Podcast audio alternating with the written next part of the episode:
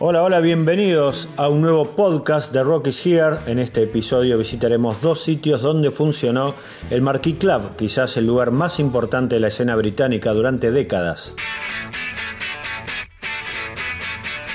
La Oxford Street es una de las calles comerciales más famosas del mundo, centro neurálgico total de la parte comercial de Londres. En su momento llegó a ser su principal entrada y salida, pero además tuvo una importancia histórica fundamental para el movimiento rock. En el número 165 funcionó el primer Marquis Club, funcionado en 1958 originalmente como un club de jazz. Por ese lugar pasaron los principales artistas de la época. Incluso allí debutaron en vivo los Rolling Stones en julio de 1962, cuando la palabra rolling todavía no tenía la G final, sino que finalizaba en un apóstrofe.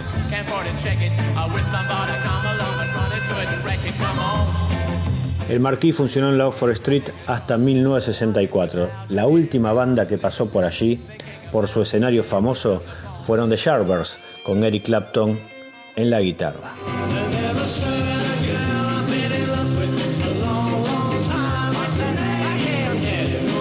Como muchos otros lugares de esta avenida, el 165 fue derribado para darle paso a nuevos edificios. Ahí construyeron oficinas al lado de las tiendas Marks y Spencer y también en su momento funcionó la sucursal de un famoso banco español. En 1964 el marquís se mudó unas cuadras hacia el sur y se instaló en el 90 de Wardour Street, en pleno Soho londinense. Ahí, en un edificio con ladrillos a la vista y un gran portón negro, funcionó durante 24 años este escenario emblemático, que daría lugar al crecimiento de artistas legendarios como por ejemplo Jethro Tull, Queen, David Bowie, Cream, Pink Floyd, Elton John, The Who, Yes, Led Zeppelin, King Crimson, Genesis y muchos otros.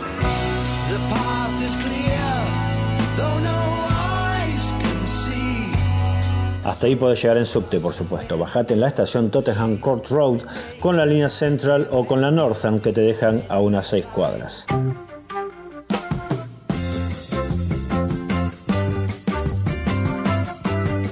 Arriba del portón de entrada de lo que ahora es un edificio de departamentos vas a encontrar una plaqueta redonda azul en homenaje a Keith Moon, el histórico baterista de los Who, fallecido en 1978 con tan solo 32 años luego de una sobredosis de medicamentos y además de una bruta ingesta de alimentos.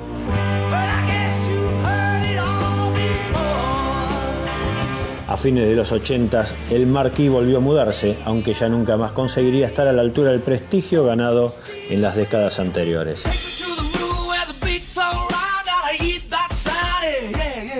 Si te interesa conocer más detalles, puedes visitarnos en rockyhere.com. Ahí vas a encontrar nuestros libros, información sobre visitas guiadas en Londres y todas las novedades sobre el rock británico.